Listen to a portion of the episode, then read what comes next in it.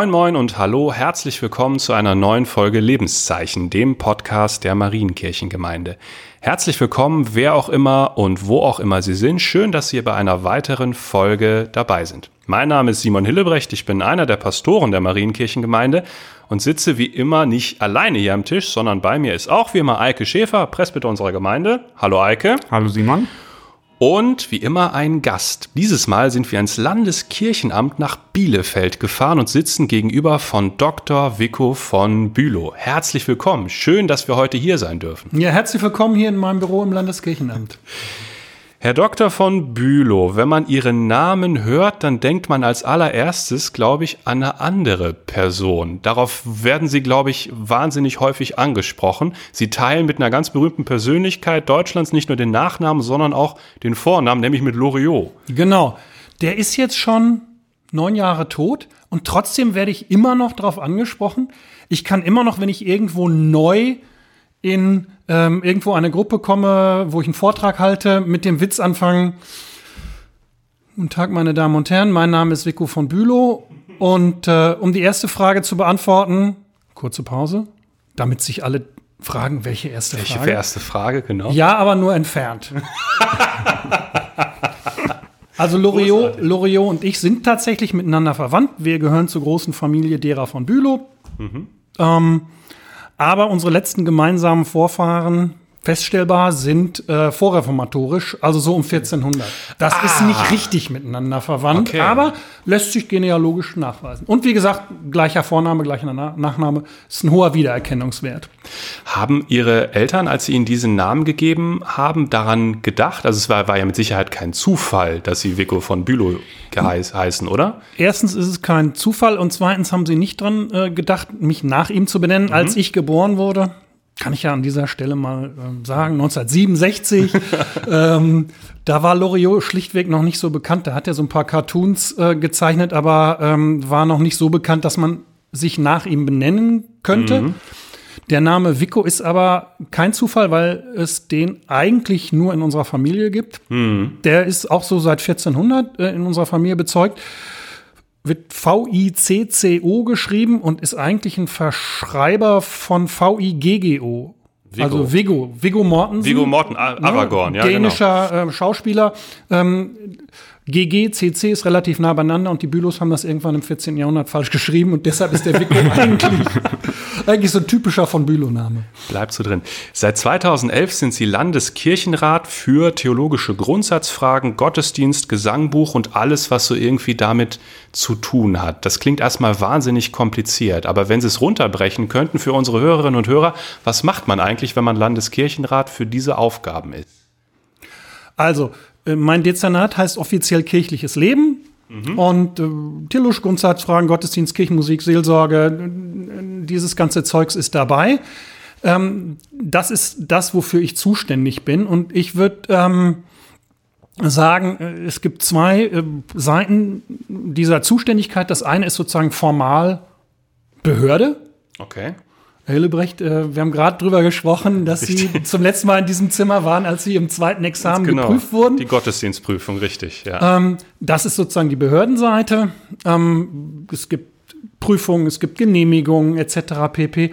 Und das andere ist, ähm, würde ich mal sagen, so eine Art Think Tank-Seite, dass wir Konzepte entwickeln für diese Bereiche in unserer Landeskirche, mhm. Dass diejenigen, die die kirchenmusikalische, die seelsorgliche, die gottesdienstliche Arbeit vor Ort machen, das auch gut machen können.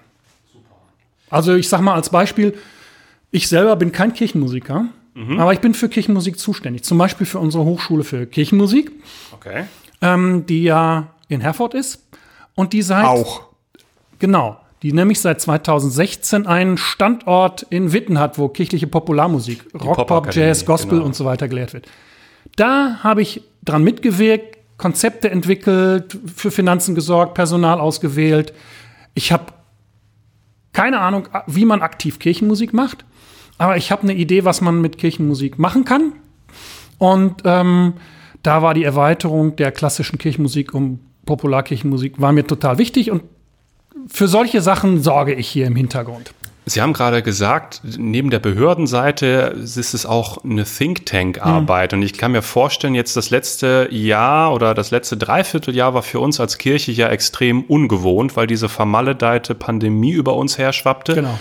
Und viele Dinge sehr anders und erstmal unmöglich gemacht hat. Mittlerweile haben wir uns ja vielleicht ein bisschen dran gewöhnt und haben viele Mittel und Wege und Möglichkeiten gefunden. Aber wie war das letzte Dreivierteljahr für Sie und für, für äh, dieses Dezernat?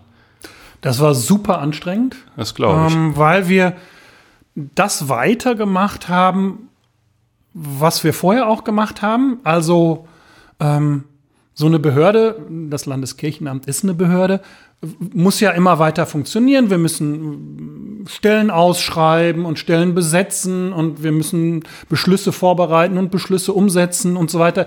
Da, da, da hat ganz viel ähm, weiter so funktioniert, wie es vorher funktioniert hat. Okay. Plus, es musste viel Neues erfunden werden hm. ähm, und es musste viel spontan reagiert werden. Also ich sag mal, mit Neuem erfunden. Wir haben zum Beispiel direkt, als es im Frühjahr den Lockdown gab, äh, haben wir eine Online-Kollekte eingerichtet, die ah. es vorher noch nicht gab. Mhm, von Ihnen kommt Als okay. es keine Gottesdienste ähm, in Präsenzgottesdienstform mehr gab, haben wir gesagt, aber es soll ja doch für diese Kollektenzwecke noch irgendwie gegeben werden können. Ja. Und dann haben wir hier relativ schnell eine Online-Kollekte. Und wurde das angenommen? Hm? Wurde das angenommen? Ähm, am Anfang ähm, ganz gut. Hinterher muss man sagen, ähm, die Menschen, und das gilt nicht nur für Westfalen, das ist auch äh, die Erkenntnis aus anderen Landeskirchen, sind noch nicht so richtig dran gewöhnt, Kollektengelder online zu geben. Ja. Mhm. insofern sagen alle, ja, es ist gut, dass es das gibt, aber die Summen, die da reinkommen, Sonntag für Sonntag, sind noch überschaubar. Und was man vielleicht auch noch sagen muss, Herr von Bülow ist ein Kollege im doppelten Sinne, denn er hat auch einen eigenen Podcast. Er ist unser Podcast erfahrenster Gast oh ja. mit Abstand. Auf jeden Fall. Vielleicht können Sie darüber noch kurz was erzählen. Irgendwas dazwischen heißt er. Genau. Mit dem Kollegen Bernd Tiggemann, der hier die Stabstelle Kommunikation im Landeskirchenamt leitet habe ich äh, im Februar überlegt, ach, wir müssten, also vor der Pandemie, mhm. wir hätten eigentlich mal Bock auf einen Podcast. Mhm. Und ähm, als dann der Lockdown kam, haben wir gesagt, so jetzt, jetzt, jetzt oder aber. nie, jetzt setzen wir das um und haben ähm, im April angefangen mit einer ähm, Podcast-Folge äh, Das Corona-Kränzchen, wo wir uns über Corona ja. unterhalten haben ähm, und haben seither 28 Folgen, irgendwas dazwischen, ähm, aufgenommen und gesendet. Und da muss ich echt sagen, ähm, lieber Bernd Tiggemann, falls du das hörst, das ist einer der Höhepunkte der letzten Monate gewesen. Das hat mir jede Woche Spaß gemacht, diesen Podcast aufzunehmen. Ja. Aber es ist natürlich auch wieder zusätzlich Arbeit, ähm, ja. kostet zusätzlich Zeit. Nur manchmal ähm, macht man ja Arbeit gerne, wenn sie Spaß macht. Und äh, das hier hat definitiv Spaß gemacht. Irgendwas dazwischen auf Spotify, bei Apple Podcast und www.irgendwasdazwischen.de, wo man das halt so findet. Sie hatten es vorhin schon einmal gesagt, Ihr Fachgebiet und Ihr Fachbereich ist Gottesdienst. Vielleicht mögen Sie einmal ganz kurz beschreiben, welche Rolle oder welche Position nimmt Gottesdienst im Gemeindeleben ein? Oder welche Rolle hat Gottesdienst mhm. heute? Also wenn man äh, ähm, das aufruft, was äh, der Herr Hillebrecht in seinem äh, zweiten Examen hier in diesem Raum gesagt hat, und das, was ich für meine Examina damals gelernt habe, dann ist das, dann ist der klassische Satz, der Gottesdienst ist der Kern der Gemeinde. Oder vielleicht etwas moderner gesagt, der Gottesdienst ist der Puls der Gemeinde, ähm, sozusagen der Rhythmus, in dem die ganze Gemeindearbeit ähm, sich bewegt. Und äh, das ist sozusagen die Idee, die dahinter steht, ist, ähm, wir machen ja nicht ähm, Jugendarbeit um der Jugendarbeit willen, äh, sondern äh, und wir machen nicht äh, Armenfürsorge um der Armenfürsorge willen, sondern weil wir irgendwie sagen, das, was wir tun, hat was mit Gott zu tun. Und da ist die klassische Variante, im Zentrum steht der Gottesdienst am Sonntagmorgen und alles andere ist sozusagen drumherum. Ist schön, ist wichtig, aber im Endeffekt ist ähm, das der Kern, was da am Sonntagmorgen stattfindet. Das ist die traditionelle Variante. Und die ist aber in den letzten Jahren äh, arg ins Erodieren gekommen. Es gibt äh, theologische Bücher, die sich vom, in Anführungsstrichen, Normalfall Sonntagsgottesdienst verabschieden Ähm, wir haben vor ein paar Jahren im Kirchenkreis Herford eine Gottesdienstzählung gemacht, wo wir wirklich jeden Besucher, jede Besucherin gezählt haben. Und zwar eben nicht nur Sonntagmorgens, sondern auch Sonntagnachmittags und Samstag und unter der Woche und Beerdigungen und so. Und haben festgestellt, dass es ganz viele Menschen gibt, die eben nicht Sonntagmorgens in den Gottesdienst gehen und die von diesem Normalfall Sonntagsmorgens Gottesdienst nicht erwischt werden. Und selbst wenn man die alle zusammenzählt, dann kommt man auf irgendwas zwischen 5 und 10 Prozent, dann hat man immer noch 90 Prozent der Gemeindeglieder nicht erreicht. Mhm. Also da, da verändert sich ganz viel.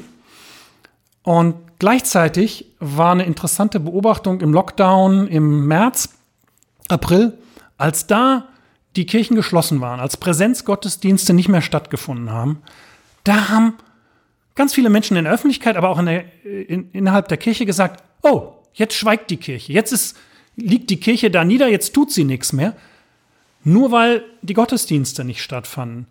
Ähm, das kann man mm, sozusagen bedauern, weil dann andere Tätigkeitsfelder der Kirche gar nicht wahrgenommen wurden. Aber man kann auch sagen, da war so ein Restbewusstsein davon da, dass Gottesdienst eben doch nicht nur so ein Randgebiet von Kirche mhm. ist, sondern wie auch immer ins Zentrum gehört. Das streift natürlich verschiedene Nebenthemen. Also einmal so die, die Eigenwahrnehmung, also aus der Kirche heraus, wie nehmen wir Gottesdienst wahr? Ähm, ja. Und das ist und das, was Sie jetzt gerade beschreiben, ist sicherlich auch, also die, die Position, ähm, wie nimmt Außenkirche wahr und dass zum Beispiel Diakonie und Kirche zum Beispiel teilweise nicht differenziert gesehen wird und so weiter, ist, ist ja so eine Außenbetrachtung und keine aus der Gemeinde heraus. Aber wenn man sich mal anguckt, wie viele Menschen oder sagen wir mal, wie viele Gemeindemitglieder eigentlich im Gottesdienst auftauchen, ist das ja eigentlich nur ein sehr kleiner Schnitt. So, aber dabei gibt es ja durchaus breites Interesse auch nach Gottesdienst oder auch für das, was, was wir im Gottesdienst machen wollen. Und da wollen wir später nochmal drüber sprechen. Mhm. Aber, ähm, aber dennoch halten wir sehr krampfhaft und wir haben das in verschiedenen Folgen schon immer mal wieder gestriffen. Mhm. Ähm, an diesem Gottesdienst sonntags morgens um 10 Uhr fest. Ja. Also flächendeckend. Mhm.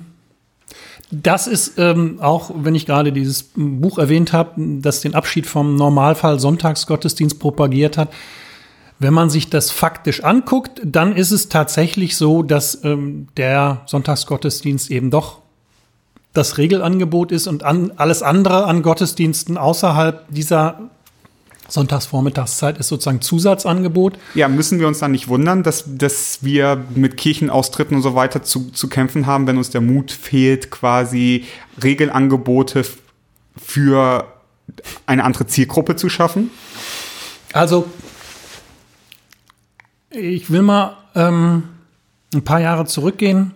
Fünf, sechs, vor fünf, sechs Jahren hat unsere Präses bei so einem Jahrespräsegespräch hm. ähm, neben vielem anderen, was ihr eigentlich viel wichtiger war, so am Rande den Satz gesagt, ja, man muss ja Gottesdienste nicht auch immer um 10 Uhr sonntags morgens feiern, man kann die auch zu anderen Zeiten, unter der Woche oder eben mal abends feiern. Ähm, und das war jetzt gar nicht ihre zentrale Aussage, aber am nächsten Morgen in vielen verschiedenen Zeitungen die große Schlagzeile, Präses Kurschus, ähm, evangelische Kirche muss nicht mehr nur sonntags vormittags Gottesdienst feiern. So, das war also für viele äh, in den, äh, die Zeitung gemacht haben, ganz neu. Und das Interessante war dann die Reaktionen aus der Pfarrerinnen und Pfarrerschaft in Westfalen, die bei uns hier angerufen haben und gesagt haben, hä, wieso habt ihr denn, wieso sagt ihr denn sowas als Presseschlagzeile? Ähm, das machen wir doch schon seit langem. Wieso müsst ihr uns vom Landeskirchenamt irgendwie dazu hintragen, dass wir ähm, und motivieren, dass wir andere, andere Gottesdienstzeiten anbieten. Das machen wir doch schon lange. Also hm. das ist sozusagen ähm, so eine Sache, da sind wir im Übergang, ähm, da werden wir, ähm, glaube ich, noch mehr hingehen, dass wir eine Vielfalt von Gottesdienstzeiten anbieten müssen. Und dann, um äh, Pfarrer wie äh, Herrn Hillebrecht nicht zu überlasten, müssen wir auch nett. mal die Bereitschaft haben, dann auch auf was zu verzichten. Hm. Denn so ein Gottesdienst will ja auch nicht vorbereitet sein. Und drei Gottesdienste in der Woche machen mehr Arbeit als ein Gottesdienst. Und dann kann manchmal die Qualität drunter leiden. Und da würde ich ähm, sagen, da kann man sich auch mal, auch mal regional abstimmen. Ähm, da muss nicht jede Kirchengemeinde alles anbieten. Ähm, sondern dann kann die eine Kirchengemeinde sagen, wir machen den klassischen Sonntagmorgen-Gottesdienst und wir haben eine klassische Kantorei und eine super Orgel und wir machen die, äh, die traditionelle Form und wir machen die auch richtig. Und wer das sucht, ist bei uns gut aufgehoben. Und die andere Gemeinde, die vielleicht im, im Gemeindezentrum Gottesdienst feiert und eine Jugendband hat und ähm, da sozusagen in der Richtung ähm, schon Schritte gegangen ist, die sagt, wir machen nicht mehr sonntags morgens, wir machen Samstag um 16 Uhr oder wann auch immer das passt, mhm. Sonntag um 20 Uhr. Da gibt es ja seit einigen Jahren ähm, eine ganze Menge alternative Konzepte, die auch schon umgesetzt werden. Aber wir werden, glaube ich, noch viel mehr dazu kommen, Profilgemeinden zu haben, die eben nicht spiegelbildlich eins zu eins das anbieten, was die Nachbargemeinde mhm. auch macht.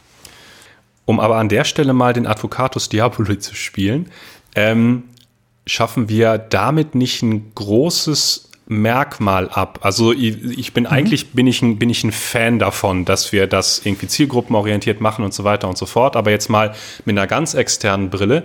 Die meisten Menschen, die vielleicht ein Jahr nicht in der Kirche waren, aber jetzt irgendwie das, das äh, Bedürfnis verspüren, die wissen, können sich immer darauf einstellen, dass sonntags morgens um 10 Uhr da irgendwas ist. Mhm. Stoßen wir denen nicht vor den Kopf, wenn wir es anders machen?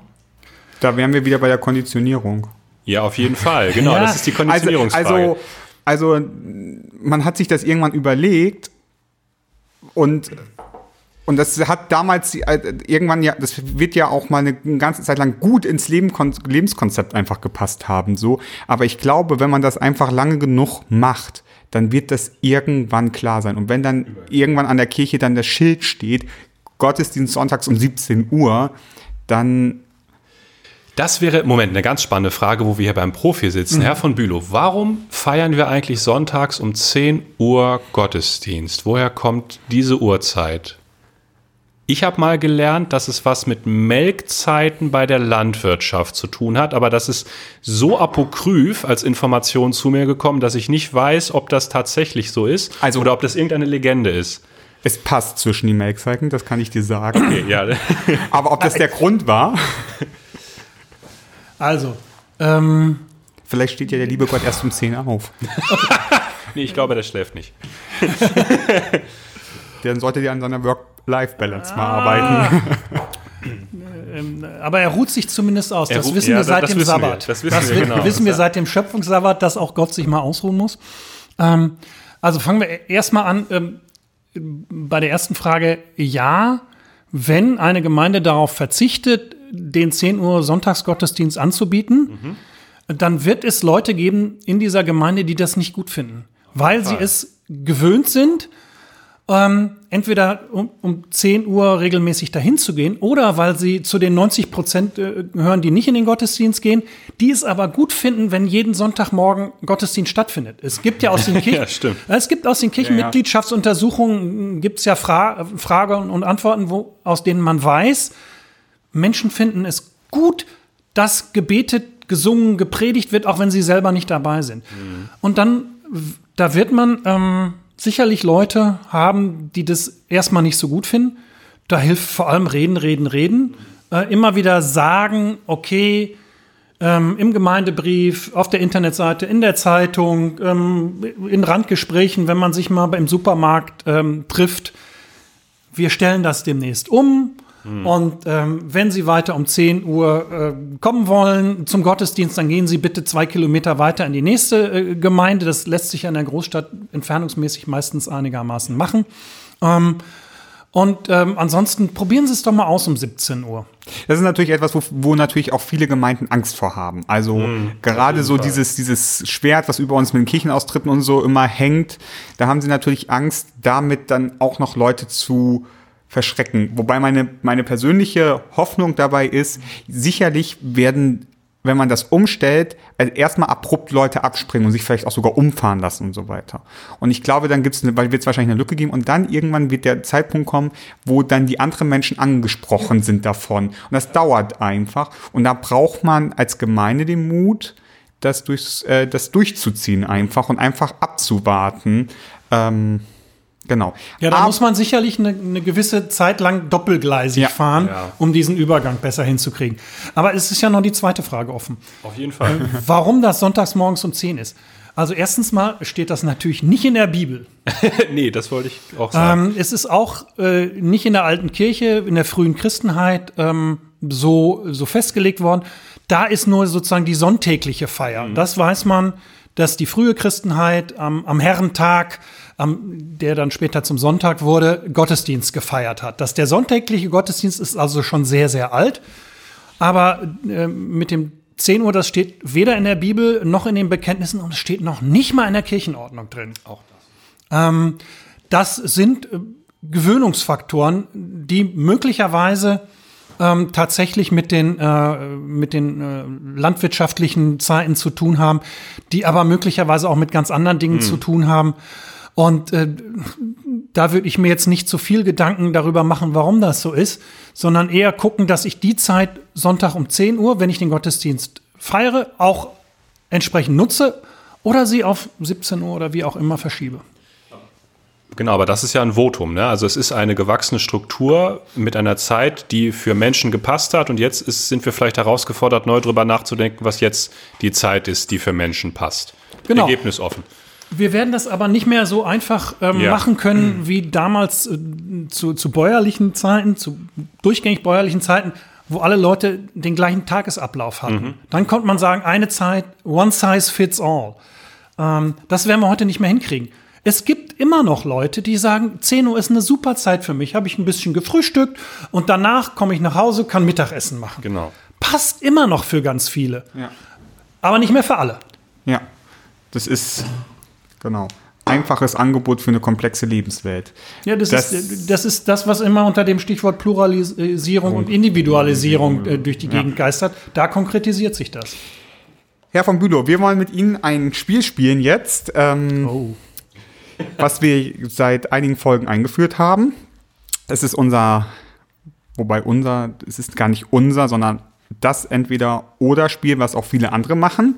Ja. Ähm, wir, wir nennen Ihnen gleich zwei Begriffe Ja. und Sie müssen sich spontan und schnell für einen dieser Begriffe entscheiden und Sie dürfen, Simon, wie häufig schieben? Sagen wir wieder zweimal, auch wenn es jetzt unter 20 sind.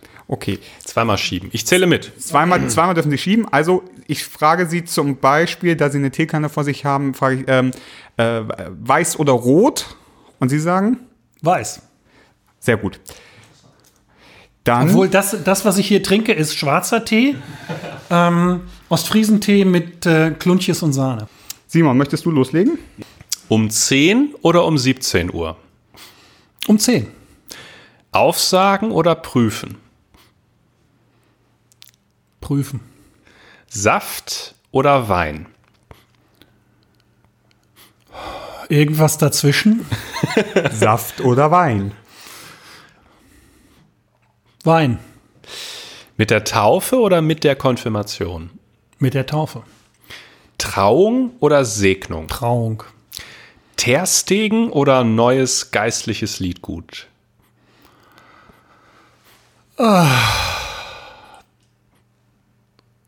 Schieben. Okay, die Eins. Sprüche oder Psalme? Psalm. Skript oder Stichpunkte? Stichpunkte.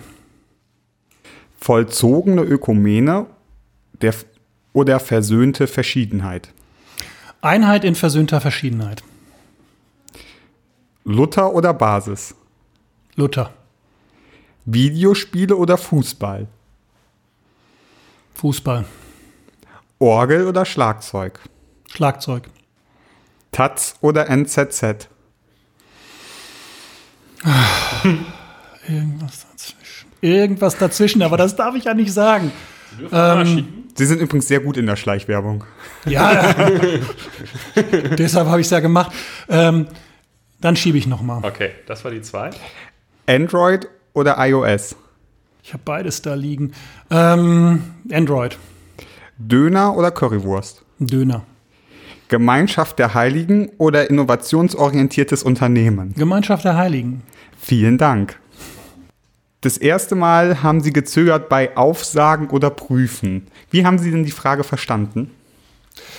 Ähm, Naja, ich, das mit dem Aufsagen habe ich nicht so ganz ähm, verstanden und dann habe ich gedacht, prüfen. Das ist bestimmt, weil ich, Das der ich. Prüfer, von- der, weil ich der Prüfer von Herrn Hillebrecht war. Ähm, und dann habe ich äh, gesagt, ähm, prüfen, weil das ehrlich gesagt einfacher ist. Ähm, also, dass ähm, äh, eine Prüfung ist auch für den Prüfer anstrengend. Das glaubt man meistens nicht, wenn man geprüft wird. Aber im Endeffekt ist es einfacher. Ähm, es hängt weniger für mich als Prüfer davon ab, was in dieser Prüfung passiert. ähm, aber ob das was mit Aufsagen zu tun hat, was, ähm, was da der Prüfling sagt, das glaube ich nicht. Also eigentlich im zweiten Examen soll ja nicht aufgesagt werden, sondern nachgedacht und ins Gespräch gekommen werden. Genau. Willst du es auflösen? Also, oder ich kann es auch auflösen. Ähm, ich bin jetzt seit ein bisschen mehr als einem Jahr Mitglied in der Evangelischen Kirche von Westfalen und entdecke, die, finde großartig die Freiheiten, die hier so Gemeinden haben. Und stelle dann aber fest, dass es hier in der Konformantenarbeit ein Konzept gibt, was noch sehr verbreitet ist, dass eine Konformantenprüfung abgehalten wird. Ähm, und das hat mich tatsächlich ein bisschen geschockt. Ah, Okay. Und darauf zielte, zielte so ein bisschen die Frage ab. Okay, äh, dann ähm, weiß ich aber nicht, was der Unterschied zwischen Aufsagen und Prüfen ist, weil das beides irgendwie in diese Variante fällt. Da muss man Wissen erlernen, das hinterher irgendwo äh, überprüft wird. Wenn das im Konfirmandenarbeitsbereich ist, dann würde ich tatsächlich sagen, weder Aufsagen noch Prüfen, sondern kirchliche Lebensbegleitung. Ja, bin ich ganz bei Ihnen. Ähm, dennoch ähm, finde ich es wichtig, dass bestimmte Dinge man kann und zum Beispiel das Vaterunser, dass die einfach gesprochen werden können. So, das finde ich ganz wichtig. Ich finde aber es absurd, den, die zu, also den christlichen Glauben mit Prüfung irgendwie in einen Kontext zu stellen. Also für eine normale Gemeindemitgliedschaft. Also oder um vollwertiger Christ zu sein. Also geprüft zu werden, um vollwertiger Christ zu sein, das finde ich, das erschließt sich mir nicht. Das Ja, da, da, hm, na, da muss ich, da muss ich ein Veto. Okay, jetzt höre ich Äh, mal zu. Ich wollte gerade sagen, also das ist, also, also das ist es ja nicht. An der Konfirmation hängt ja, hängen ja verschiedene Rechte und Pflichten in unseren Gemeinden. Und, und das es, ist, es verbindet ein Bekenntnis. und es verbindet ein Bekenntnis tatsächlich, ne? Aber Kirche ist ja nicht das Christentum. Und nur weil man nicht Mitglied ei, mit allen Rechten und Pflichten einer Kirchengemeinde sein kann, dann wir, also ich, ich würde, ich würde jetzt erstmal sagen, dass meine Kolleginnen und Kollegen nicht so arrogant sind, zu glauben, darüber urteilen zu können, ob ein Mensch Christ ist oder nicht, weil das weiß kein Mensch, das weiß Gott allein. Ähm, sondern das hat wahrscheinlich eher was damit zu tun, welche Rechte und welche Pflichten man hat und welche Ämter man übernehmen darf. Beispielsweise, als ich Pfarrer werden wollte, musste ich auch meine Konfirmation nachweisen. Aber also bis das, dahin aber das geht ist doch nichts, was ich absichere oder prüfe, indem ich die Konformanten das abfrage vor einem Presbyteriumskomitee. Aber ich Ja, das finde ist das jetzt kompliziert. Aber das mit dem, das mit dem Aufsagen, ähm, ich bin auch ein Fan von Auswendiglernen. Also Vater unser Glaubensbekenntnis, vielleicht auch Psalm 23 oder mal ein Lied. Ja, aber da, aber das, ist- aber das ist Ähm, Aber doch, das kriegen sie ähm, mit Jugendlichen in dem Alter. Ich habe drei Kinder. Ähm, ohne, sagen wir mal, ähm, zumindest die Simulation einer Prüfung, kriegen sie das nicht hin, dass die freiwillig was auswendig lernen. das ist richtig und viele praktizieren das eher auch nicht mehr wie irgendwie eine mündliche Abitursprüfung. Aber ähm, Ich, ich verstehe die Frage ganz gut und die, die Antwort ähm, ist, ist äh, glaube ich, in, genau in die Richtung, die Herr Hillebrecht gerade gesagt hat. Das kommt daher, dass mit der Konfirmation in unserer Tradition, aber auch in unserer Kirchenordnung ganz viele Rechte verbunden sind. Und dass man gesagt hat, naja, bevor wir Menschen diese Rechte zuerkennen, ähm, Patenamt, ähm, Presbyter, äh, also äh, Gemeindeversammlung, oder diese ganzen äh, Rechte, dann würden wir gerne wissen, ob die das auch drauf haben, das hinterher auszufüllen. und das ist unser heutiges Verständnis immer noch? Nein, das ist im, das ist im Wandel. Ja, ich glaube, eben. da, Ja, sind wir, eben. da sind wir genauso wie in vielen Dingen im Übergang. Und ähm, da ähm, sind vielleicht auch Gemeinden unterschiedlich weit. Ähm, da, da wir, wir gehen weg von diesem Prüfungsgedanken ähm, Gedanken am Ende der Konfirmation. Die Leute, die Konfirmandenarbeit machen, Ähm, die Iris Kessner. Ähm, Hatten wir auch schon im Podcast. Genau, weiß ich, habe ich ja gehört. ähm, ähm, wenn, äh, wenn Sie die gefragt haben, wie ist das denn mit der Prüfung, dann wird die auch sagen, das ist nicht ähm, das, was wir ins Zentrum unserer Konfirmandenarbeit stellen. Das nächste, wo Sie, wo, wo Sie wirklich Schwierigkeiten hatten, war Saft oder Wein. Wie haben Sie die Frage verstanden? Haben Sie ans Abendmahl gedacht? Ähm, ja, ich habe ans Abendmahl gedacht. Gut, ähm, ich, ich nämlich auch, als ich die Frage geschrieben habe, aber Und ähm, dann habe ich gedacht, äh, das ist so, ähm, ich habe mich in den letzten Jahren ganz viel damit beschäftigt, ist sozusagen nur der traditionelle Wein stiftungsgemäß und kirchenordnungsgemäß und habe hier vom Landeskirchenamt aus den Prozess begleitet, dass wir gesagt haben, neben Wein ist gleichberechtigt auch Traubensaft. Ähm, und ähm, dann äh, konnte ich nicht entweder oder sagen. ähm, weil, wenn ich sage, wir haben zwei Elemente gleichberechtigt nebeneinander, ähm, dann kann man eigentlich nicht entweder oder sagen. Und dann habe ich gesagt, ach, ich kann super gut Abendmahl auch mit Traubensaft feiern, aber ähm, so diese gewisse Feierlichkeit, die so ein Abendmahl manchmal eben auch haben kann, die kommt für mich im Wein besser zum Ausdruck. Und da ich äh, passionierter Weintrinker bin, dann habe ich gesagt, okay, dann halt Wein. Es ist ja auch ein Podcast mit Ihnen als, als Mensch und nicht Genau. als, Genau. als, Ich bin als ja nicht nur Theologe. Nicht nur Theologe. Genau, und nicht nur in Funktion. Trauung oder Segnung? Da waren sie ganz schnell und ganz klar. Ähm, das zielte natürlich darauf ab, auf ähm, die Art und Weise, wie man mit gleichgeschlechtlichen äh, Paaren, die, Ehe- die, die die Ehe schließen wollen, umgeht, als Kirche. Und dazu haben sie auch ein YouTube-Video gemacht. Da, ja, das war, ähm, ähm, das war nachdem die Landessynode beschlossen hat, ähm, dass, äh, dass die Kirchenordnung geändert wird, sodass gleichgeschlechtliche Ehepaare auch eine richtige Trauung mit allem Pipapo ähm, äh, von unserer Landeskirche bekommen können, wenn sie das wünschen. Äh, am Ende dieses langen Synodentages äh, hat dann Bernd Tegemann als Leiter unserer Öffentlichkeitsarbeit gesagt, komm Vico, ähm, wir brauchen noch mal irgendwie was, wie wir das kommunizieren. Stell dich mal auf die Bühne und erzähl mal was. Ähm, und dann habe ich das erzählt und äh, irgendwie hat er das so okay gefunden, dass er es auf YouTube eingestellt hat. So ist das gekommen. Da ist jetzt, die Haltung unserer Landeskirche ist dazu ganz klar. Und die Haltung vieler anderer Landeskirchen auch. Was ich sehr erstaunlich fand, dass diese Haltung nicht von allen Landeskirchen klar, so klar ist. Also die Mehrzahl schon, aber viele geben irgendwie die Segnung noch mit auf den Weg.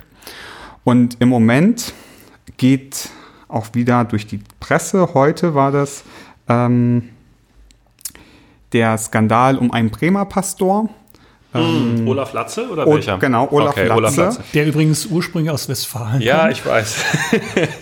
der ziemlich, also der, und mir fehlen die Worte, um das eigentlich politisch korrekt auszudrücken, weil mir einfach das Verständnis, also mir fehlt das Verständnis, und äh, darüber möchte ich mit euch sprechen, mir, mir fehlt das Verständnis, wie, wie man heute, mit dem heutigen Verständnis von Gemeinschaft, von Kirche, von Glauben, von uns, mit unserem heutigen Verständnis von Bibel eine so homophobe Meinung vertreten kann. Was hat er denn, also für uns, die wir es nicht gelesen haben, was war denn eigentlich das, was Und dich heute so in Wallung gebracht hat? Naja, er ist heute ähm, ähm, vor einem weltlichen Gericht äh, der Volksverhetzung, ähm, äh, vor, wegen Volksverhetzung verurteilt worden, Ach krass. weil er in einem auf YouTube einge aufgezeichneten Eheseminar seiner Kirchengemeinde da in okay. Bremen ähm, äh, tatsächlich homophobe Äußerungen ähm, getätigt hat. Äh, Die braucht man jetzt, glaube ich, nicht zu Nee, wiederholen. genau. Das sind sie nicht wert. Das brauchen wir nicht. Okay. Ähm, und da würde ich sagen, ähm, das, äh, was er in dieser sehr, sehr konservativen äh, und evangelikalen Gemeinde da in Bremen gesagt hat, äh, das kann ich absolut nicht nachvollziehen. Und äh, da, ähm, das ist auch, bin ich froh, dass sie auch die, die bremische Kirchenleitung gesagt hat, dass sie sich davon ganz klar distanziert. Also ich muss tatsächlich sagen, dass ich das Vorgehen der bremischen Landeskirche sehr gut fand und sehr Mhm. professionell, sehr geschockt war über die, über die Kommentare der Kirchengemeinde, die die offiziell rausgegeben haben. Mhm. Aber was ich versuche zu begreifen, und das mag vielleicht auch einfach ein Generationsproblem Mhm. sein, ist die Haltung, die dahinter steht. Also ich, verst- also ich verstehe, dass man sich auf eine Wortwörtlichkeit in der Bibel vielleicht beruft. Aber ich dachte, und das, vielleicht hat mich das so geschockt, aber vielleicht ist es auch einfach meine überprivilegierte Position, in der ich lebe. Äh, Ich dachte, wir wären einfach weiter. Und ich, ich, ich, kann, ich merke, ich kann diese Position nicht nachvollziehen. Also der kausale Zusammenhang von dem, was er sagt, zu dieser Bibelstelle, der ist mir, der, der ist schlüssig. Ja. Aber mehr auch nicht. also ähm, Und da seht ihr wirklich Ja. einfach einen ratlosen jungen Mensch vor euch, der irgendwie sich viel erhofft für diese Kirche Ja. und dann das erlebt. Und dann, Ja, also d- da bin ich froh, dass wir in Westfalen ähm, solche Stimmen nicht hören. Ähm, wir haben 20 Jahre gebraucht, bis wir dahin gekommen sind. Für manche war das viel zu langsam. Manche hätten sich schon in den 1990er Jahren das gewünscht, was wir äh, dann ähm, 2014 und 2019 beschlossen haben. Aber der Vorteil dieses Weges war, wir haben ganz viele auch aus den, ich sage mal in Anführungsstrichen, frömmeren Kreisen unserer Landeskirche mitnehmen können. Also ähm, in der, ähm, wir haben in der Kirchenordnungsänderung einen Absatz aufgenommen, dass wir gesagt haben, Überschrift lautet, Ehe ist ähm, nicht auf Mann und Frau beschränkt, sondern Mann, Mann, Frau, Frau ist für uns im gleichen Verständnis Ehe und deshalb gibt es da auch ähm, eine Trauung dafür. Aber wir respektieren, wenn einzelne Pfarrerinnen und Pfarrer sagen, von meinem eigenen Frömmigkeitsverständnis her kann ich das nicht. Ähm, dann müssen die das nicht machen. Dann werden wir die nicht dazu zwingen. Und ähm, wobei ich, was ich sehr, was ich. und dann, darf ich noch einen Satz Ja, sagen? klar. Ähm, und dann ist es aber so, dass nicht dann das Paar äh, hingehen muss genau, genau. und sich Das fand ich sehr ähm, äh, f- einen anderen Pfarrer, eine andere Pfarrerin suchen muss, sondern dann ist die Institution Kirche, zumeist durch den Superintendenten, die Superintendentin dran, zu sagen, dann sorgen wir dafür, dass diese das Trauung könnt, stattfindet. Ähm, und da fand ich sehr beeindruckend, ähm, in der Landessynode, in der das beschlossen wurde, war der Vorsitzende des Westfälischen Gemeinschaftsverbandes, ähm, ein Pfarrer, der immer tapfer ähm, gesagt hat, ähm, ich stimme als einziger dagegen. Und der dann hinterher eine Erklärung abgegeben hat und gesagt hat, für mich ist das nichts. Ähm, deshalb habe ich immer dagegen gestimmt. Aber ähm, ich kann akzeptieren, dass meine Kirche sagt, das ist jetzt unsere Linie. Und ich bin sehr dankbar, dass meine Kirche mir die Möglichkeit gegeben hat, weiter in ihr tätig zu sein. Ähm, und diese Ausnahmemöglichkeit, diese individuelle Gewissensentscheidung für mich zu treffen. Und gleichzeitig hat er gesagt, ich kann aber voll und ganz verstehen und äh, halte das nicht für, für äh, ähm, unbiblisch, äh, untheologisch, unchristlich, wie ihr in der Landeskirche jetzt vorgeht. Das ist eine ganz andere Haltung, als der Pfarrer Latzel, Olaf Latzel da in, in, in Bremen hat. mit jetzt nochmal, ähm, Sie haben das jetzt mit Ihrem Ohr als Inhaber einer Stabstelle ähm, gesagt. Wie, wie hört, hören Sie und wie hörst du, Simon, das mit einem theologisch-wissenschaftlichen Ohr, diese Diskussion?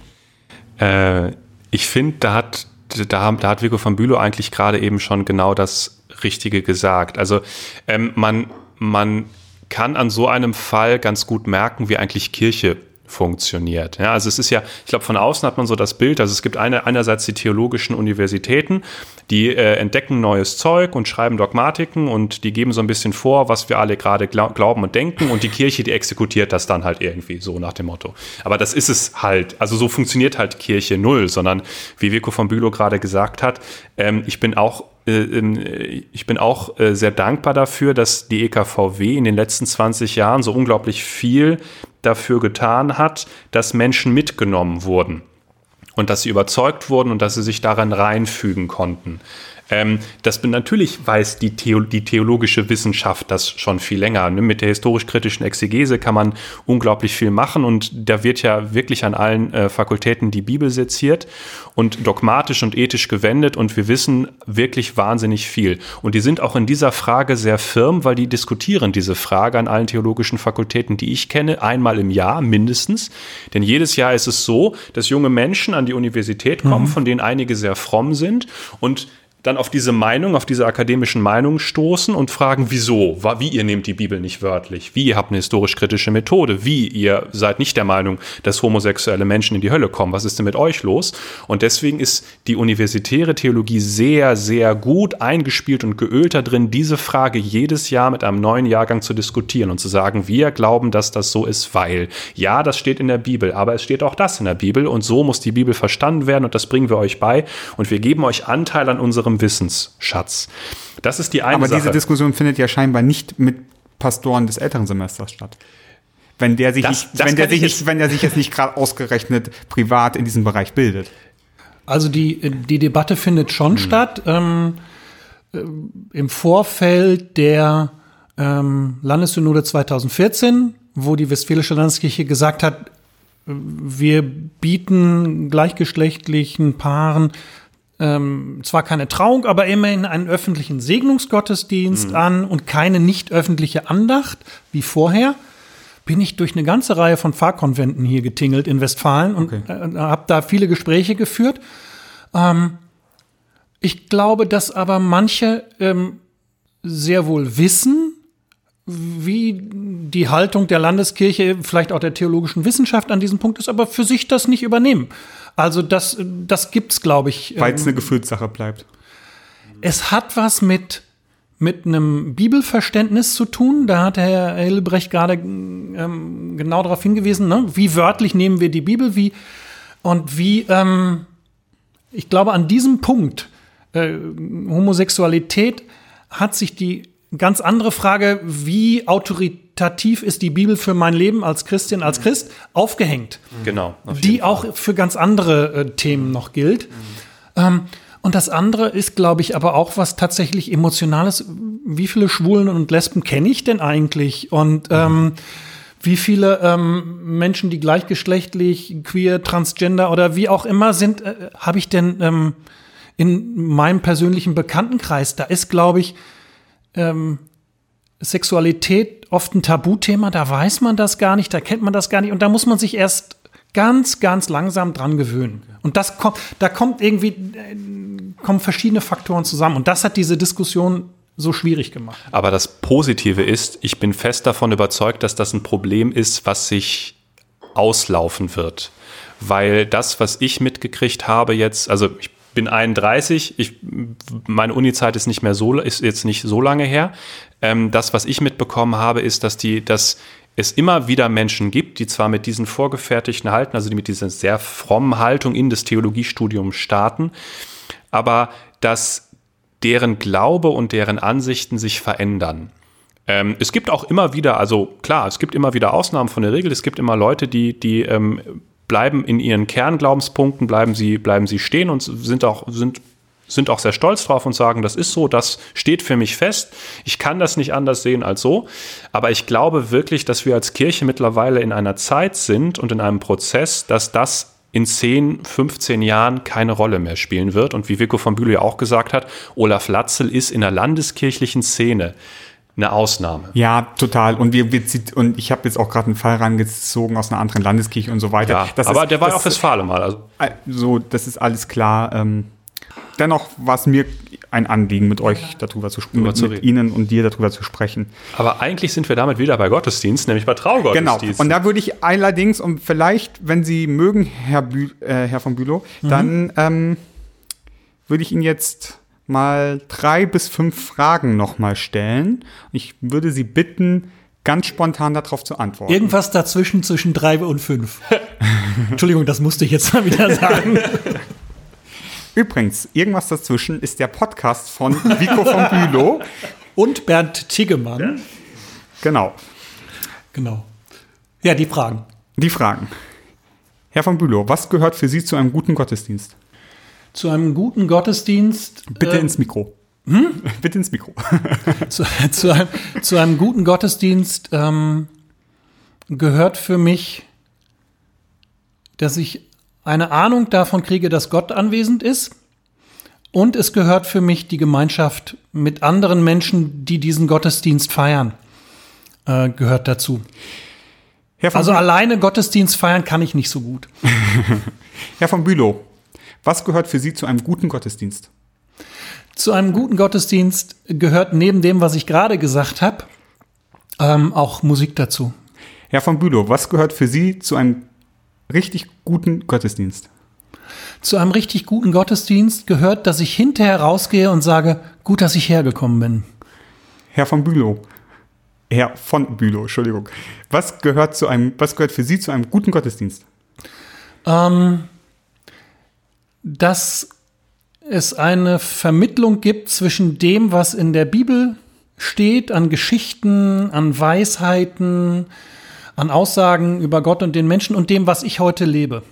Dass da sozusagen ähm, eine, ein Draht ähm, gespannt wird äh, zwischen dem, was wir an Traditionen in der Kirche mitbringen und dem, was wir heute in der Gegenwart leben.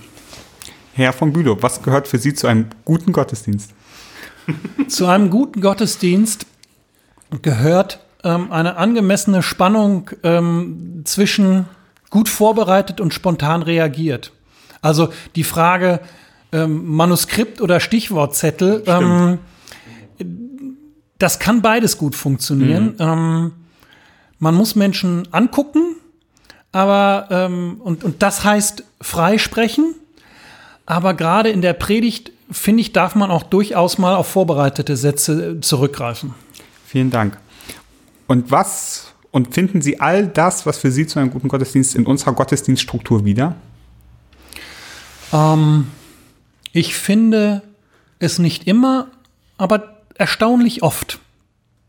Hm. Also ich glaube, dass, ähm, dass die, die ähm, Struktur des Gottesdienstes, wie sie durch das evangelische Gottesdienstbuch 1999 rein, in, die, in die Landschaft reingebracht wurde, in dieser Mischung zwischen flexibel und vorgegeben, in der Mischung zwischen alt und neu, ähm, das eröffnet, das, äh, diese Möglichkeiten sind eröffnet, ähm, dass sie nicht immer wahrgenommen werden. Hm. Das weiß ich auch. Es gibt Gottesdienste, aus denen ich ähm, rausgehe und sage, also ich habe ja gerade gesagt, zu einem guten Gottesdienst gehört, dass ich hinterher rausgehe und sage, gut, dass ich hier, dass ich hier gewesen bin. Es gibt auch Gottesdienste, wo ich rausgehe und sage, äh, hättest du lieber was anderes gemacht. Und manchmal sind das sogar Gottesdienste, die ich selber halte. Ähm, also ich will mich da nicht raus, rausnehmen und äh, über andere stellen, dass das nicht immer klappt. Hm. Völlig klar. Aber von der Idee her glaube ich, dass das möglich ist. Und dass es nicht nur möglich ist, äh, sondern das erfahre ich auch immer wieder, dass das auch passiert. Ich glaube, dass der Gottesdienst, wie er in den 1950er Jahren gefeiert wurde, in dieser Ausschließlichkeit, dass es eben nur diese Form gibt, mhm. für heute absolut nicht mehr passend mhm. ist. Ich glaube aber, dass das, was wir an Möglichkeiten eröffnet haben in den letzten 20, 30 Jahren oder vielleicht auch 40, so äh, roundabout, ähm, dass das die Möglichkeit bietet, uns an die individualisierten und pluralisierten Gegebenheiten unserer Gesellschaft damit besser umzugehen. Das heißt, ähm, wir müssen sie mehr nutzen. Genau, wir müssen sie mehr nutzen. Okay. Und wann ist ein Gottesdienst ein Gottesdienst?